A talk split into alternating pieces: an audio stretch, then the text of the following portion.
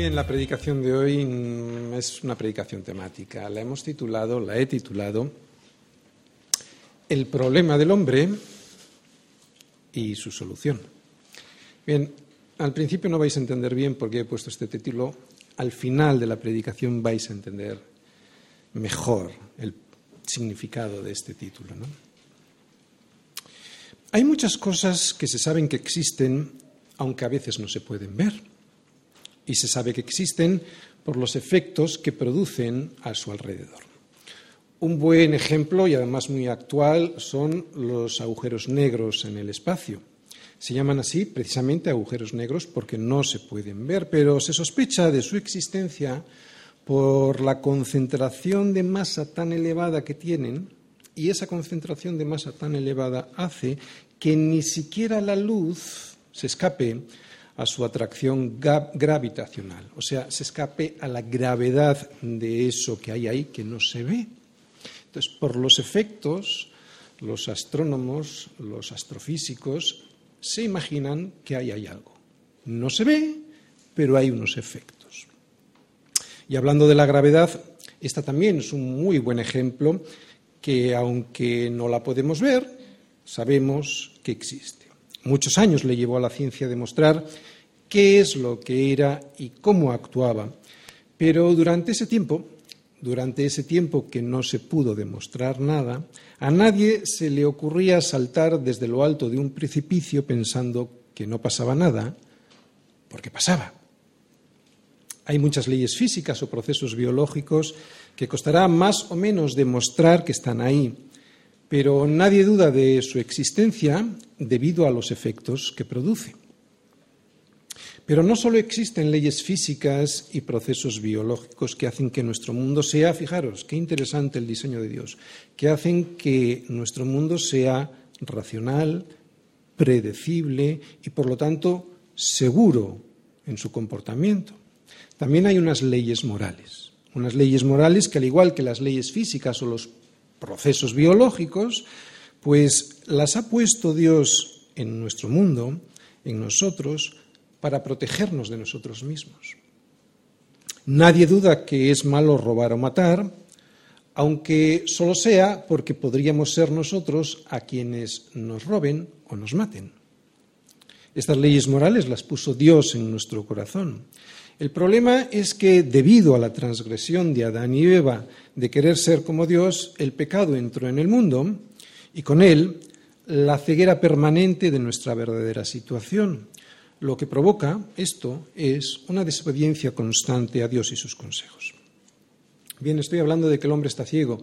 Más que ciego lo que está es muerto. Hablamos de una muerte espiritual que le va a llevar a una muerte en el más allá, ¿no? Pero la gracia de Dios, o sea, el regalo de Dios a nuestra vida consiste en que Cristo nos dio vida cuando estábamos muertos en nuestros delitos y pecados. ¿Qué pues? Y esto va para nosotros como cristianos. ¿Somos nosotros mejores que ellos? En ninguna manera, dice Pablo, pues ya hemos acusado a judíos y a gentiles que todos están bajo pecado. Como está escrito, no hay justo ni a un uno, no hay quien entienda, no hay quien busque a Dios. Todos están bajo pecado. Y la paga del pecado es muerte. El pecado es un concepto que responde a la realidad, a una realidad que no se ve, pero es real. De hecho, el poder del pecado, su mayor virtud, la característica por la cual puede sobrevivir, consiste en existir sin ser descubierto. Este poder que tiene para esconderse y poder matar sin que nadie lo pueda detectar es su mayor éxito. Al no detectarlo y pensar que no existe, pues la gente mira para otro lado y sigue viviendo su vida sin darse cuenta que la intención del pecado es infectar de tal manera tu vida que te lleve a la muerte. Pero existe y sabemos cómo funciona. Entre otros motivos porque hay un libro que es seguro y fiable, que así nos lo explica. Existir sin ser descubierto. es lo que acabamos de ver. Hasta hace poco tiempo las bacterias y los virus, pues pasaba igual con ellas, ¿verdad? No todos los virus ni todas las bacterias producen enfermedades, pero hasta que no se descubrió el microscopio, más bien no se inventó el microscopio, hasta que no se inventó el microscopio, pues no se observaron las primeras bacterias. Y más tarde, con el microscopio electrónico, los primeros virus. Solo después de esos avances científicos se pudo descubrir y describir en los libros de ciencia y medicina el motivo por el cual se producían determinadas enfermedades que llevaban a la muerte. Hasta ese momento mucha gente se moría y sus muertes eran un misterio.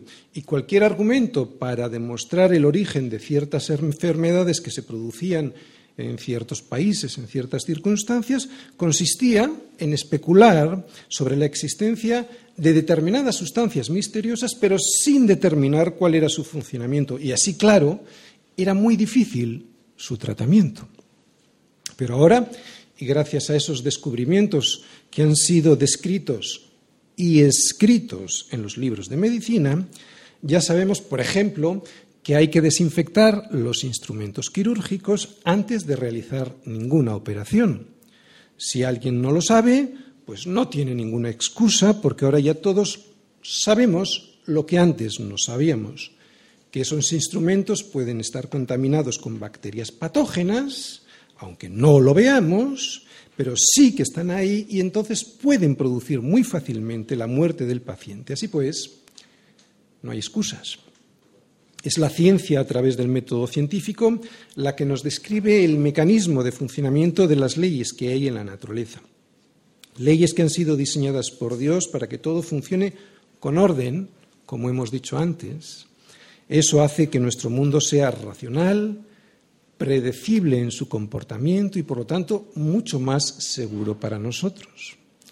Esta es una de las razones por las cuales podemos inferir que hay un Dios, un Dios creador porque del desorden y de la explosión de algo, de la nada, no puede surgir, o sea, del caos, no puede surgir un orden racional, diseñado y por lo tanto predecible, y esa predicción sea segura para nosotros. Pero también, y como hemos dicho antes, hay leyes morales, y su propósito es el mismo que con las leyes físicas y los procesos biológicos, que todo tenga un orden y pueda funcionar bien. Las leyes morales que Dios nos ha dado han sido diseñadas por Él e impresas en nuestro corazón por Dios para que, dos cosas. Primero, podamos tener una buena comunicación con Dios, relación vertical, y de esa manera podamos relacionarnos correctamente con los demás, una relación horizontal. No puede haber en este mundo una buena relación horizontal con las personas si no tenemos una buena relación vertical con Dios.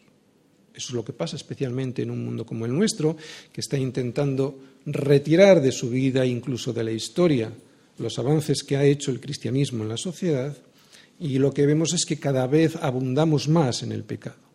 Es imposible tener una buena relación con los demás sin tener una buena relación con Dios. Entre otros motivos, por ejemplo, porque fue Dios quien dejó escrito en nuestro corazón y en su libro que no hay que matar, por ejemplo. Y eso, eso, eso hace que las personas puedan reflexionar sobre esta ley y no solo matar físicamente a alguien, sino procurarle el bien, darle medicinas, procurar que la gente no enferme, no matar a un niño en el vientre de su madre, etc.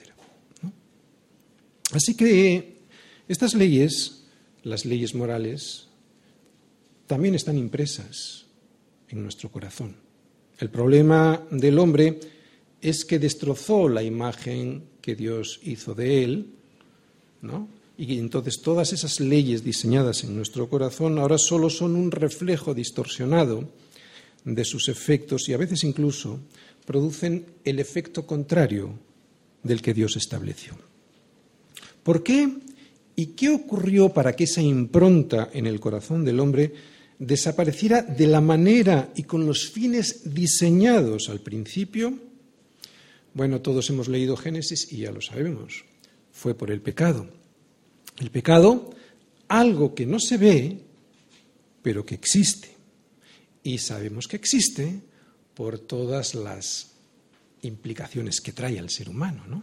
Existe y ha destrozado la perfecta creación de Dios en el hombre y cualquier relación con él, debido al pecado, ya ha sido destrozada y es prácticamente imposible.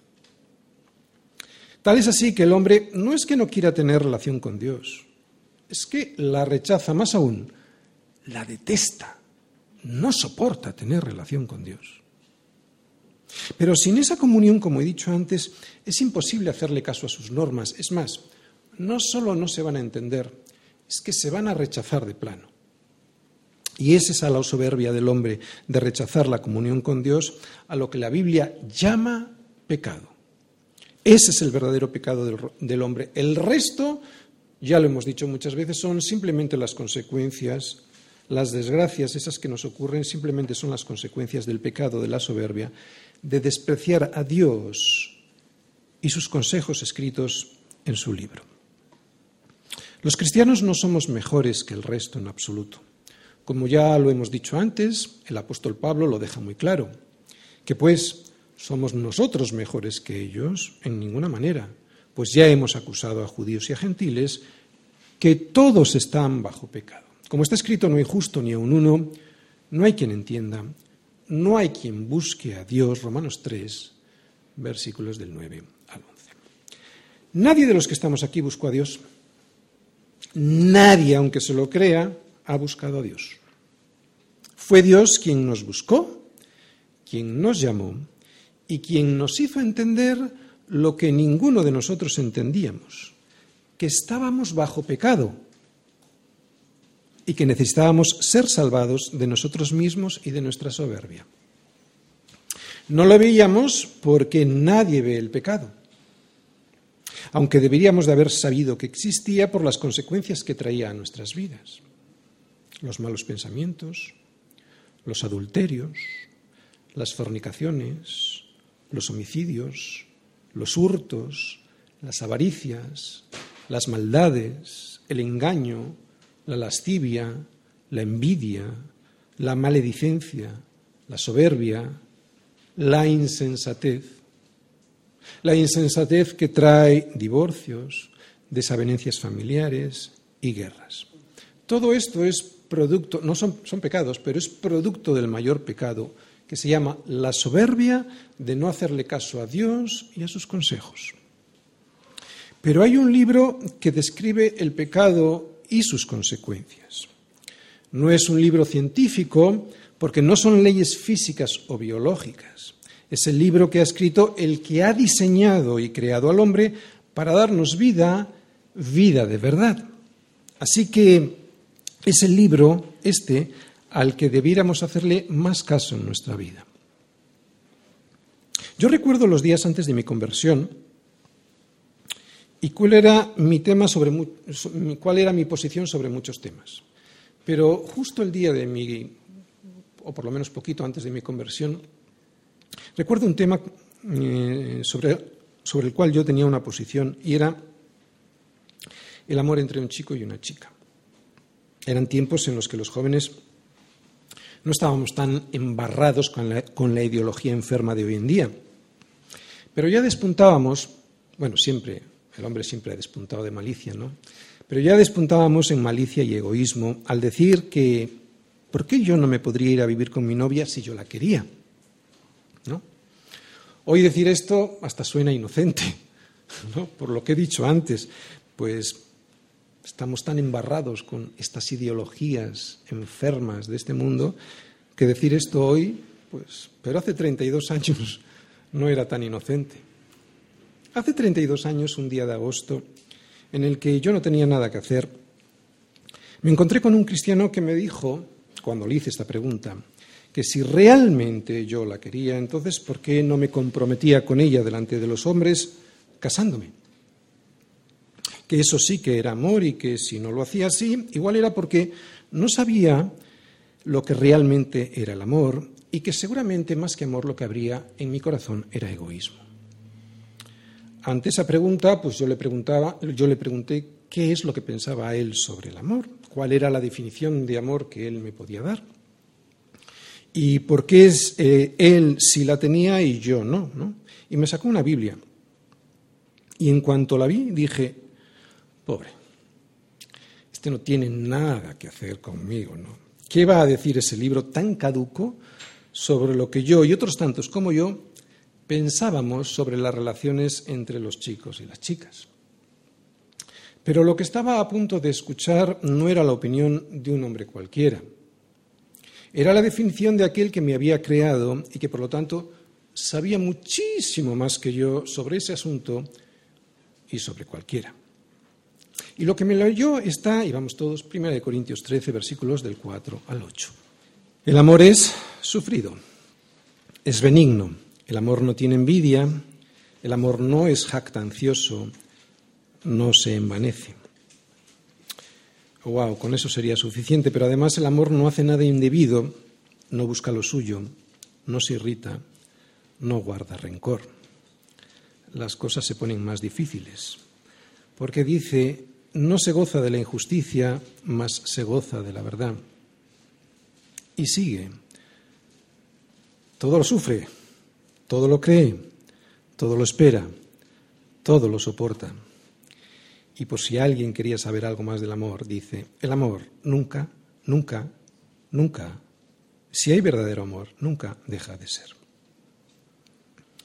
Creo que se entiende perfectamente bien si es que se tiene la disposición a entender. Si no, es inútil insistir. Aún así, quisiera que escuchaseis otra versión más moderna que me gusta mucho leer a los más jóvenes. Otra vez, 1 Corintios 13, versículos del 4 al 8. Podéis seguir en vuestras Biblias, pero le da un toque especial porque la hace más actual. Fijaros, el amor es paciente y bondadoso. El amor no es celoso, ni fanfarrón, ni orgulloso, ni ofensivo. No exige que las cosas se hagan a su manera. No se irrita ni lleva un registro de las ofensas recibidas. No se alegra de la injusticia, sino que se alegra cuando la verdad triunfa. El amor nunca se da por vencido, jamás pierde la fe, siempre tiene esperanzas y se mantiene firme en toda circunstancia. El amor durará para siempre.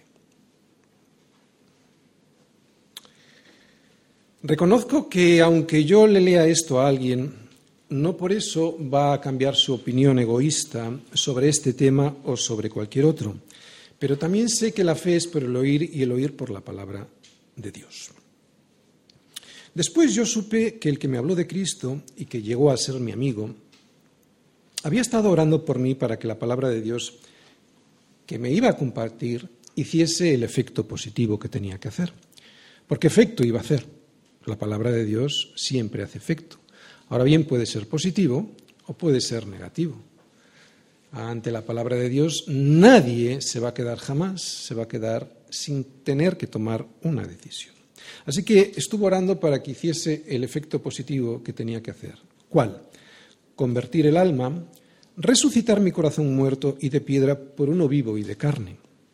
De la, misma manera que, si recordáis, en Hechos 16, cuando Pablo estuvo eh, evangelizando en Filipos, una ciudad de Macedonia, dice Pablo que el Señor fue quien abrió el corazón de Lidia para que Lidia estuviera atenta a lo que Pablo le decía. Así que aquí hay una relación entre lo que Dios tiene que hacer previamente para que mi corazón pueda escuchar. Ante el impacto de aquellas palabras que yo oí, estas que hemos leído, las primeras palabras que yo oí con entendimiento en la Escritura, las de Primera de Corintios 13, digo, ante el impacto de aquellas palabras, fijaros, yo mismo, y sin presiones de nadie, decidí que quería saber más, mucho más, de aquello que ese Dios que estaba vivo, vivo porque me estaba hablando a mí, ¿no? Me decía a través de su palabra. Así que durante una semana estuve escuchando y preguntando más cosas sobre su consejo, a través de la escritura y también de las explicaciones de mis amigos, de este chico y de su hermano. Lo digo porque muchas veces insistimos en la carne para que alguien se convierta y no está mal insistir, pero si Dios no abre el corazón es inútil. Así que yo te recomiendo que si quieres que alguien se convierta, previamente pongas eso en oración para que el Señor abra el corazón de Lidia y pueda escuchar las palabras que tienes que decir. Y en aquel día, en aquellos días, descubrí secretos. Oye, secretos que no lo son tanto, porque están aquí. Están escritos y pueden ser descubiertos por cualquiera que quiera y que tenga la disposición de querer escuchar a Dios a través de su palabra. Y el primero de los secretos que descubrí fue que había un Dios, wow, racional y coherente, que no solo no me quería hacer ningún mal, sino que quería librarme de mí mismo y de mis conceptos equivocados y egoístas. Y lo hizo revelándome su palabra. Porque yo tenía, siempre tuve una Biblia en casa, jamás la abrí. Me reveló su palabra y además me dijo que fue muriendo por mí en una cruz para perdonar todos mis pecados, una muerte que me tocaba sufrir a mí como responsable de mis decisiones. Así que desde aquel día decidí saber más sobre tres cosas que acababa de descubrir. Más de ese Dios tan bueno, más de mi corazón tan malo y egoísta, y más de lo que Dios quería para mí. Más de lo que Dios quería para mí que yo tuviese que hacer, me refiero, no solo recibir bendiciones. Así que en aquellos días y por la obra del Espíritu Santo en mi corazón, mi concepto de las Escrituras, mi concepto de la Biblia, mi concepto de la palabra de Dios cambió radicalmente. Y claro, tuve que tomar una decisión. Uno, ante tal descubrimiento, no se puede quedar igual.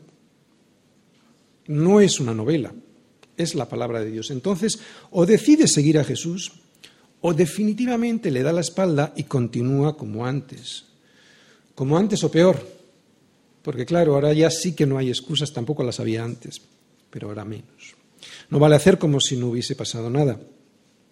Cualquier persona que se dice que es sensata, racional y responsable debe tomar una decisión cuando escucha la palabra de Dios, pero nadie se puede quedar igual. Y nadie se puede quedar igual porque en la Biblia Dios no solo nos habla de cosas como yo he dicho, del matrimonio, de las relaciones personales, de sexo, de finanzas, o de la educación de los hijos y demás cosas. No, no, no. Es que no solo me habla de los consejos que yo necesito escuchar para poder funcionar bien en esta vida, es que me habla de lo más importante, de que el pecado que ahora ya sí que veo y que antes yo no veía, y eso me llevaba a malfuncionar aquí, eso, ese pecado, además de malfuncionar aquí, me va a llevar inexorablemente a pasar el resto de mis días el resto de mi vida en el infierno. Mucha gente no cree que exista el infierno. Y sin embargo, caray, lo vemos todos los días sobre la tierra. Cualquiera que tenga ojos para ver se dará cuenta que en este mundo tenemos como un adelanto ya, solo es un adelanto ya, aquí ahora, Situaciones muy parecidas a, las que nos esperan si no aceptamos la, la muerte vicaria, o sea, la muerte sustitutiva en nuestro lugar de Cristo sobre la cruz. Y así como la Iglesia es un adelanto, con sus imperfecciones, de lo que se supone, porque no, no, lo podemos ver con claridad, que será el reino de los cielos, también yo creo que lo que estamos viendo aquí, todas las guerras, todos los movimientos estos desastrosos, todos estos dictadores que asesinan, que llevan a su pueblo a la muerte, tantas cosas horribles, ¿no? Es un adelanto para que te hagas una idea de lo que es el infierno. Así que Dios a través de su palabra no solo nos da las respuestas más sensatas y racionales que jamás podríamos encontrar sobre todos los temas que yo necesito conocer para desenvolverme bien en esta vida, sino que me dice de dónde vengo y a dónde voy. No se puede criticar la Biblia sin haberla leído. Nos consideramos una sociedad avanzada. Ja, ja.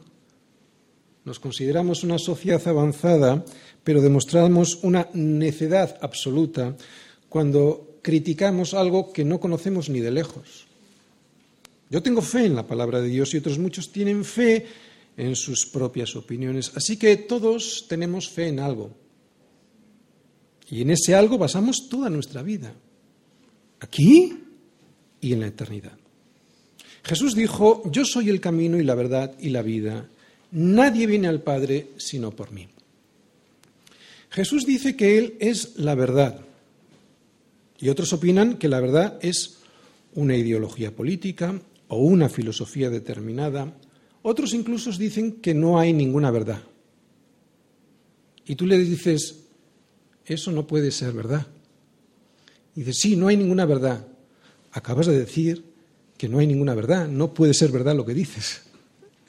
Así que ellos mismos están contradiciendo, ¿no? Es un término contradictorio en sí mismo.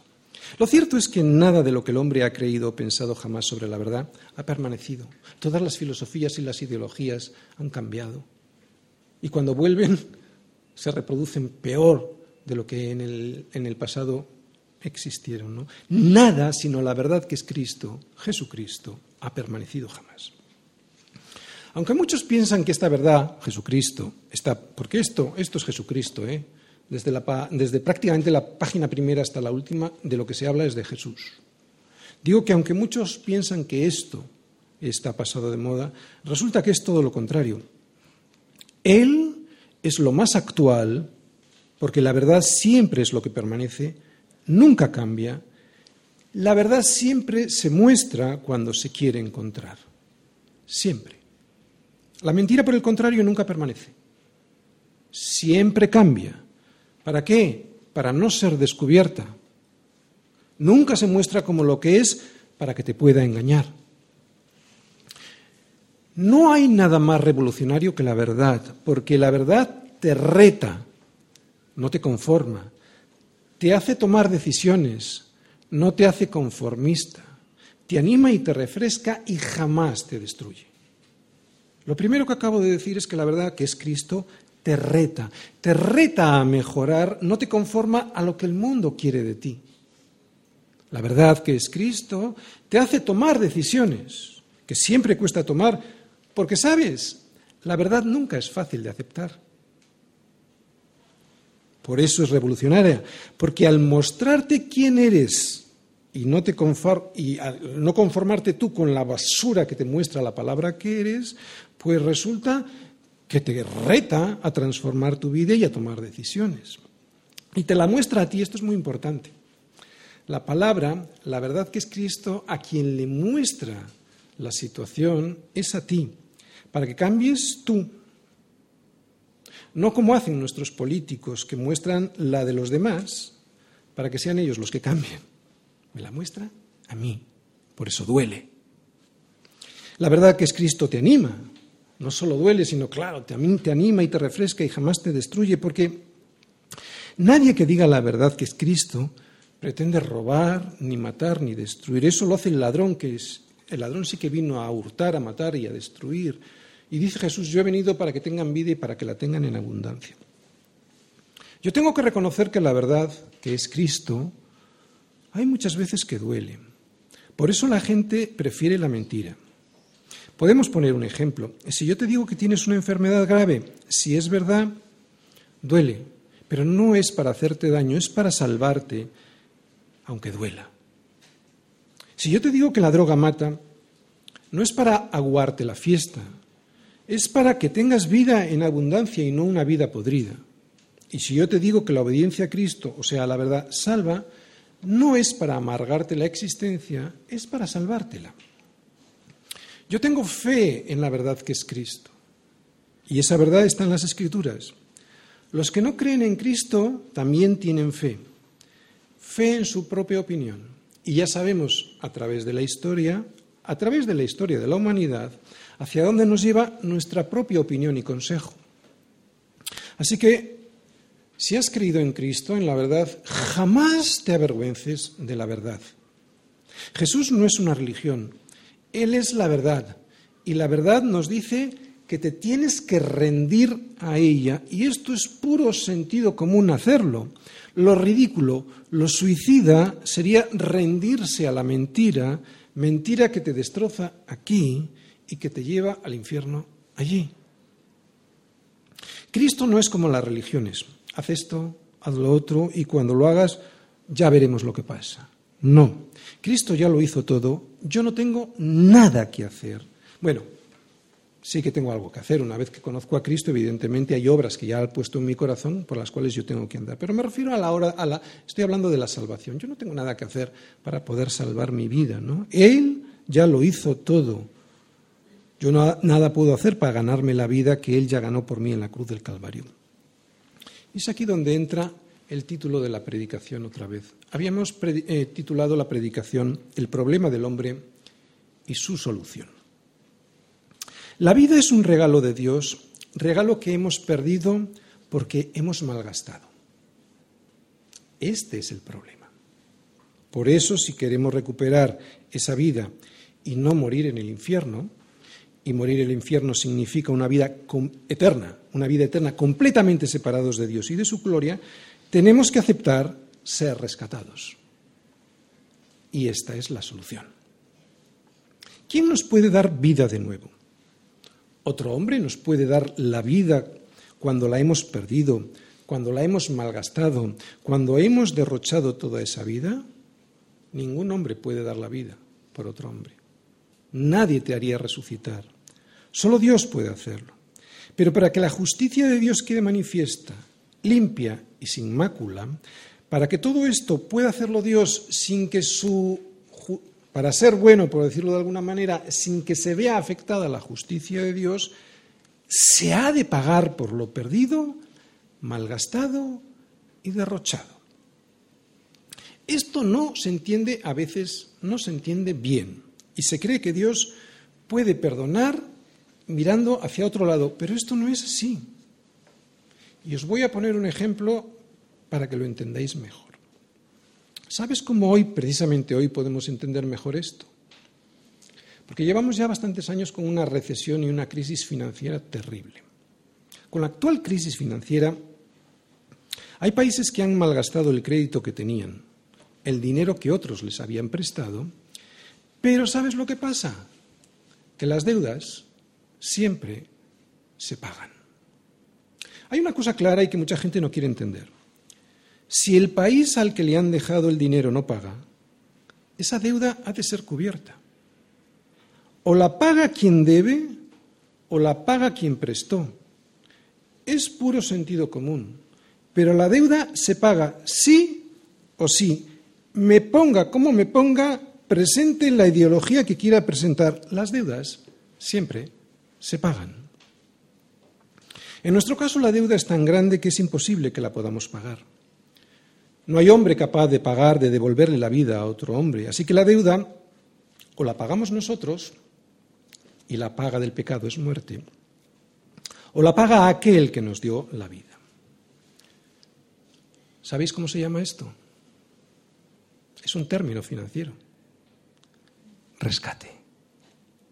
Esto se llama rescate, exactamente igual que lo que llevamos oyendo en las noticias durante tantos años el rescate de países que habiendo gastado lo que no tenían, que habiendo derrochado el dinero que no era suyo en cosas casi siempre inútiles y no productivas, resulta que ahora deben ser rescatados por aquellos que les dieron el dinero. La Biblia nos habla básicamente de tres cosas. Nos habla de Dios, nos habla de nosotros y de un regalo. Dios, que nos dio la vida que nosotros derrochamos en cosas que no convenían. Otra vez, Recordar el ejemplo que acabo de poner de las deudas y el dinero que se dio prestado. Porque el dinero se les dio prestado. Nuestra vida no es nuestra, se nos dio prestada. Tenemos que rendir cuentas. Bien. Dios, que nos dio la vida que nosotros derrochamos en cosas que no convenían. De esto habla la Biblia. También habla de nosotros, que hemos acumulado una deuda que nos resulta imposible pagar. Y también nos habla de un regalo, la gracia de Dios, un regalo inmerecido, el perdón de nuestros pecados, el perdón de haber derrochado nuestra vida y el rescate de esa vida. Y lo ha hecho pagando con la misma divisa con la que nos tocaba pagar a nosotros, con la vida. Esa es la moneda con la que hay que pagar. Pero en este caso sustituyendo la nuestra por la suya, por la vida de su Hijo. Porque el Hijo del Hombre no vino para ser servido, sino para servir y para dar su vida en rescate por muchos. Cuando Cristo, y ya termino, cuando Cristo murió en la cruz, lo último que dijo fue, consumado es. Y lo que esto significa, tetelestai en griego, es, ya está pagado. Así que en la cruz Cristo usó un término financiero para describir un rescate. La factura que tú y yo debíamos, la deuda inmensa que cada uno de nosotros ha acumulado delante de Dios. Así pues, la pregunta que nos debiéramos hacer todos es, ¿aceptas el rescate o la soberbia te lo impide?